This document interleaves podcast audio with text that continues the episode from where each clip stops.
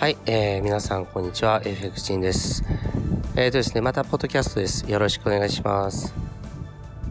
はい、えー、今自分はですね、あの、外でですね、このあの収録をしています。えー、すごく今日はですね、あの、天候が良くてですね、あの、風も気持ちよくて、ちょうどですね、いい、えー、陽気かなっていうふうに思います。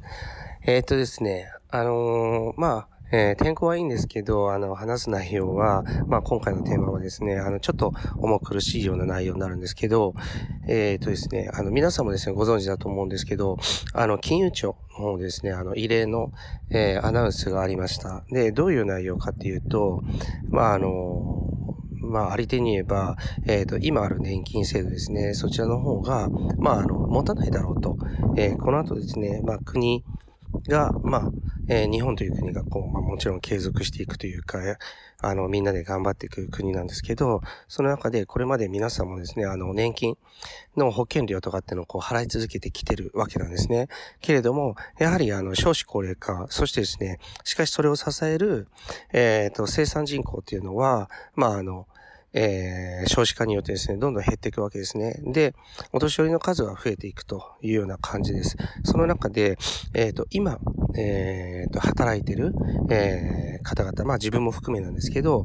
えっ、とですね、年金が、まあ、あの、受給開始になってもですね、それでですね、生活というのはやっていくのは無理だろうというような発表でした。で、えー、まあこれをね、あのもう本当にですね、あの、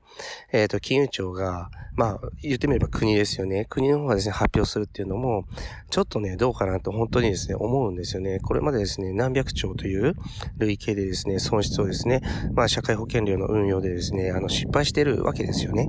で、けれども、まあここに来てですね、あの、えー、年金制度自体は持たないというふうに言っています。で、制度自体はですね、もちろん、まあなんていうか年金制度が持たないっていうのはちょっと言い過ぎなんですけど、やっぱりですね、えっ、ー、と、受給額で考えると、えっ、ー、とですね、約、まあ、おそらくなんですけど、2000万円、えー、ほどは不足になるっていうことなんですね。で、不足っていうのは、これは、貯金額が不足とかっていうんだったらまだいいんだけども、えー、2000万円不足になって生活が成り立たないっていう、え、アナウンスを始めました。で、それでじゃあ、えっ、ー、と、金融庁の方で、じゃあ国民に、えっ、ー、と、どういうふうにしてくれっていう、言ってるかっていうと、まず一つはですね、まあ、大雑把に言えばもう自助努力をしてくれっていうことですね。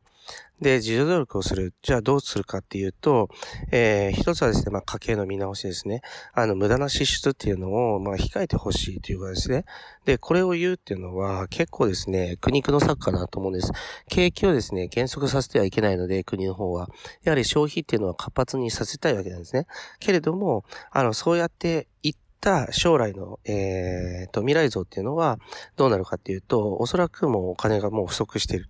えっ、ー、と、年金っていうのは、まあそこまで満足にもらうということはできないだろうと。だから、まあ家計の支出っていうのを見直してくれっていうことです。で、もう一つは、できる限り、まあ就労してくださいということですね。つまり、まあ昔だったらですね、例えば60歳定年とかっていうのはもう普通にあり得ることで、その後っていうのは公的年金で、まあ余生を送るというのが当たり前だったんですけど、えっ、ー、と、20年ぐらい前からはですね、徐々にですね、その傾向っていうのはなくなって、年金のですね、受給年齢っていうものも引き上げられて、65歳。そして、おそらく70歳とかってっていうふうに行くんだと思うんです。で、えっ、ー、と、同じようにですね、あの、国の方もですね、政府の方でですね、あの、えっ、ー、と、雇用っていうものを、こう、あの、高齢者の雇用っていうのを促進してますよね。で、その長く、あの、就労してくださいっていうことを言ってます。えっ、と、70歳とかじゃなくて75とか。で、もうちょっとこれが引き上げられたら、まあ、あの、80歳まで就労してっていうふうに言ってくる。そういうのを、まあ、年金が、あの、まあ、崩壊してるので、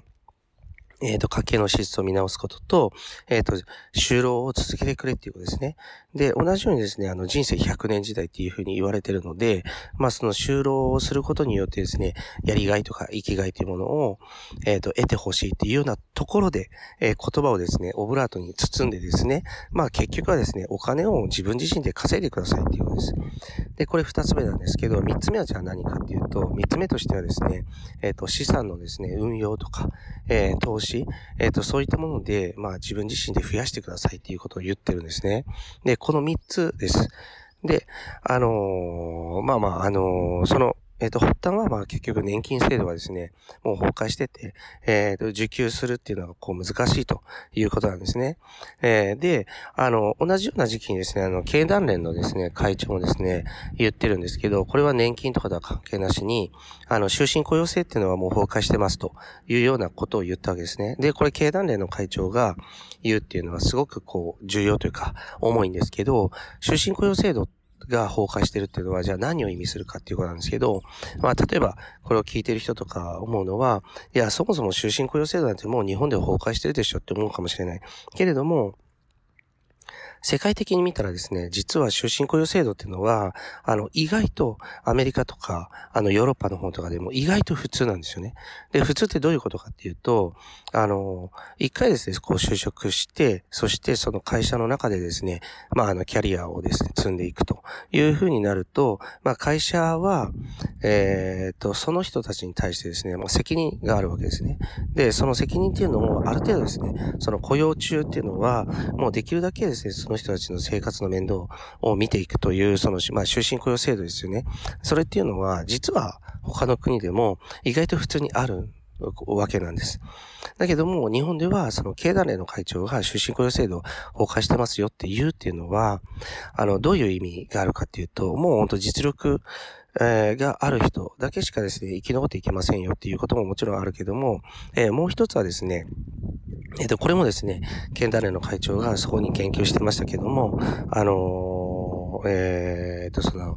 えまあ、就職して、就業して、そして、その定年退職まで、あの、持つ会社っていうのは、もはやこの後日本では、あの、ないだろうということなんですね。ですから、だから結局はですね、まあ、会社から、あのあまあ、まあ、リストラされたりとか、そういったことっていうのがもう当たり前になってくる。まあもちろんですね、まあ何十年か前からもう日本では結構当たり前になってきてるんですよね。来てるんですけども、それがさらに激化していく、えー、わけなので、だからまあ終身雇用制度自体崩壊してるし、そしてまあ一人一人に、えー、がですね、あの、就業している会社っていうのが、えっ、と、ずっと持つっていうことはないんだと。ないんだから、それぞれがですね、まあ、しっかりしてくださいよっていうようなことも含まれてるわけですね。で、それと、先ほどのその年金制度の崩壊っていうところ、やっぱりですね、リンクして自分なんか考えざるを得ないわけですけど、結局はですね、その、まあ、これは僕自身もですね、もう10年前から、えっ、ー、と、いろんなところで動画とか、いろんなところで言い続けてきたことではあるんですけど、やっぱりですね、あのー、日本という国は、あの、今こんな、あの、世界的にボーダレスな時代ですね、昔だったら円っていうものが強かった、えー、けれども、今ですね、周辺のですね、東南アジア諸国っていうのはこう、どんどん上がってきてるんで、で、特に中国、韓国もそうだし、あとタイとか、えっ、と、そういったところもどんどん、えっ、と、台頭してきてますよね。で、アフリカとかっていうのは、もう、あの、インフラとか、あの、金融政策とか、いろんな意味でですね、もうあの、上がっていくっていうのが非常に難しい状況になっているので、ここは一つちょっと話から、まあ、あの、除外して考えなきゃいけないんですけど、あの、アジア周辺諸国で言ったらですね、もう決して日本はですね、そんな昔みたいなお金持ちの国ではなくなってるんですね。で、その中で、しかも、あの、社会保険料の運用の失敗だとか、えー、あとはですね、その、まあ、膨れ上がる医療費だとかですね、えっ、ー、と、老人、えー、福祉にですね、費やす資金だとか、いろんなことを考えたら、もう厳しいんですよっていうことを言ってます。もちろんですね、いろんな見方あると思います。日本経済まだ大丈夫っていうような専門家ももちろんいるわけですね。あのー、日銀があの、まあ、造幣局の方でこう、お金の方をすれるんだから、いざとなれば、まあ、あの、インフレ、えー、覚悟ですね、もうハイパーインフレ覚悟で国を持たせるっていうこともできるじゃないかっていうような考え方もあるんですけど、それはもう本当、いざとなった時ですよね。もうその時っていうのはもう生活っていうのは結構困窮してるような状況なんです。だから、その中で、えっ、と、まあ、税金額も上がっていく、社会保険料も上がっていくっていうような状況が続いているわけなので、えー、その、一人一人のですね、自助努力っていうのがより一層求められる時代になったなというのが、まあ、大きな実感なんですね。で、やっぱりですね、その中で、えっ、ー、と、金融庁も言ってるように、あの、資産のですね、運用とか、まあ、投資とかそういったものに目を向けてくださいっていうのは、これは、まあ、そういったところから、まあ、あの、運用益からですね、あの、税金を取っていくっていうのも一つあるけども、まあ、実際問題ですね、年金制度っていうのはやっぱり持たないんですね。だから、投資とか資産運用で、まあ、資金っていうものの保全と、あとは離職っていうものをやっててほしいっていうことなんです。で、あのー、まあ、先ほどもちょっと触れたんですけど、自分自身やっぱりずっとですね、あの、そうなっていくだろうというのは、えっ、ー、と、伝えていました。で、これはですね、もう流れなんですよね。トレンドなので、世界的なトレンドっていうのは何十年とか何百年とかって変わらない。で、そのトレンドの入り口っていうのが、やっぱり過去に日本ではあったわけです。で、そのトレンドっていうのはどういうことかっていうと、日本の没落。やっぱりこれまでですね、どんどんこう栄えてきた、栄えてきたものがこうずっとそのまま続くっていうのはやっぱり難しいんですね。で、他の国も、えっ、ー、と、その国としての体力をこうつけて上がっていくわけです。その中で、じゃあ日本がこう生き残っていく。っていうことを考えたときに、やはり世間見渡してみてもですね、あ、こんなにですね、あの、もうバブル期とかからは比べ物にならないぐらいお給料とか下がったりとか、で、あの、退職金制度っていうものがほとんどなくなったりとか、えっ、ー、と、賞与っていうものももらえないとか、いろんなことが起こってきてる。これは大きなですね、時代の転換点でもあるんですね。で、このピンチっていうのはやっぱりチャンスに変えないといけないので、じゃあどういうふうに変えていくかっていうと、やっぱりこういうのをきっかけとして、今こそ、やっぱり資産をですね、運用していくとか、投資とか、まあトレード、トレードっていうのがやっぱり一番、僕はまあ言い方はあれですけど、手っ取り早いかなと思います。その学習すれば、誰もがですね、ある程度、えっと、毎月お金っていうのをこう増やしていけるものだと思うし、そういったものを今、えー、この時代に学んでいくっていうのは、価値があるし、もうむしろですね、そういうのがなかったら生き残っていくっていうのが難しい時代になったなというふうに思います。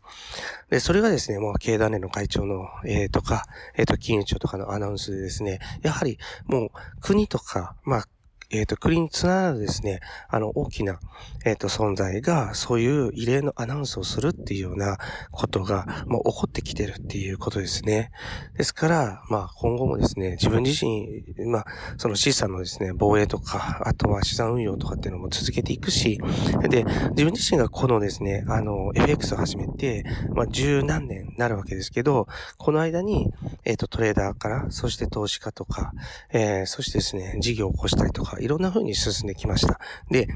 これを聞いてる皆さんのですね、この10年ってのはどうだったのかなっていうのを逆にですね、自分は問いかけたいなと思います。厳しい現実かもしれないけれども、あ、この10年実はあまり何もやってこなかったなっていう風に考えるのかもしれないし、いろいろなですね、まあ思いっていうのは、あの、工作すると思うんですけど、でも今、えっ、ー、と、まだ今だったらですね、いろんなことが間に合うかなと思います。えっ、ー、と、今いろんなことを勉強を始めて、資産運用とか投資とかトレードとかいろんなものに目を向けて、そういったものを生活の一部にしていく。そしてそれらによってですね、自分の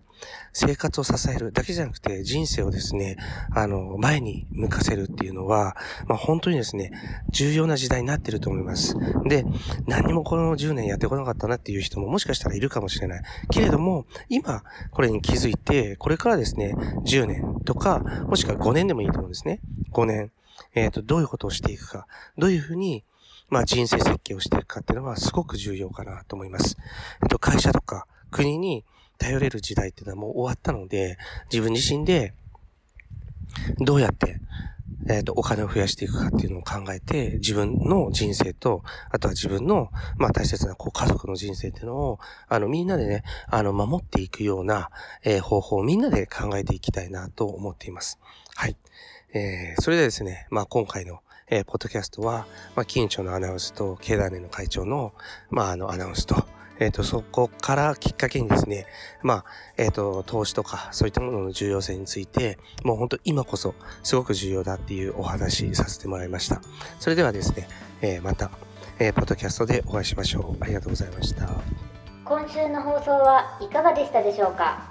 弊社クロスリテイリングでは投資に関わるさまざまな情報を発信しています。ひらがな3文字で「投資」に教科書の「科」で「投資家」と検索してみてくださいね。それではまた次回お会いしましょう。この番組はクロスリテイリング株式会社の提供でお送りしました。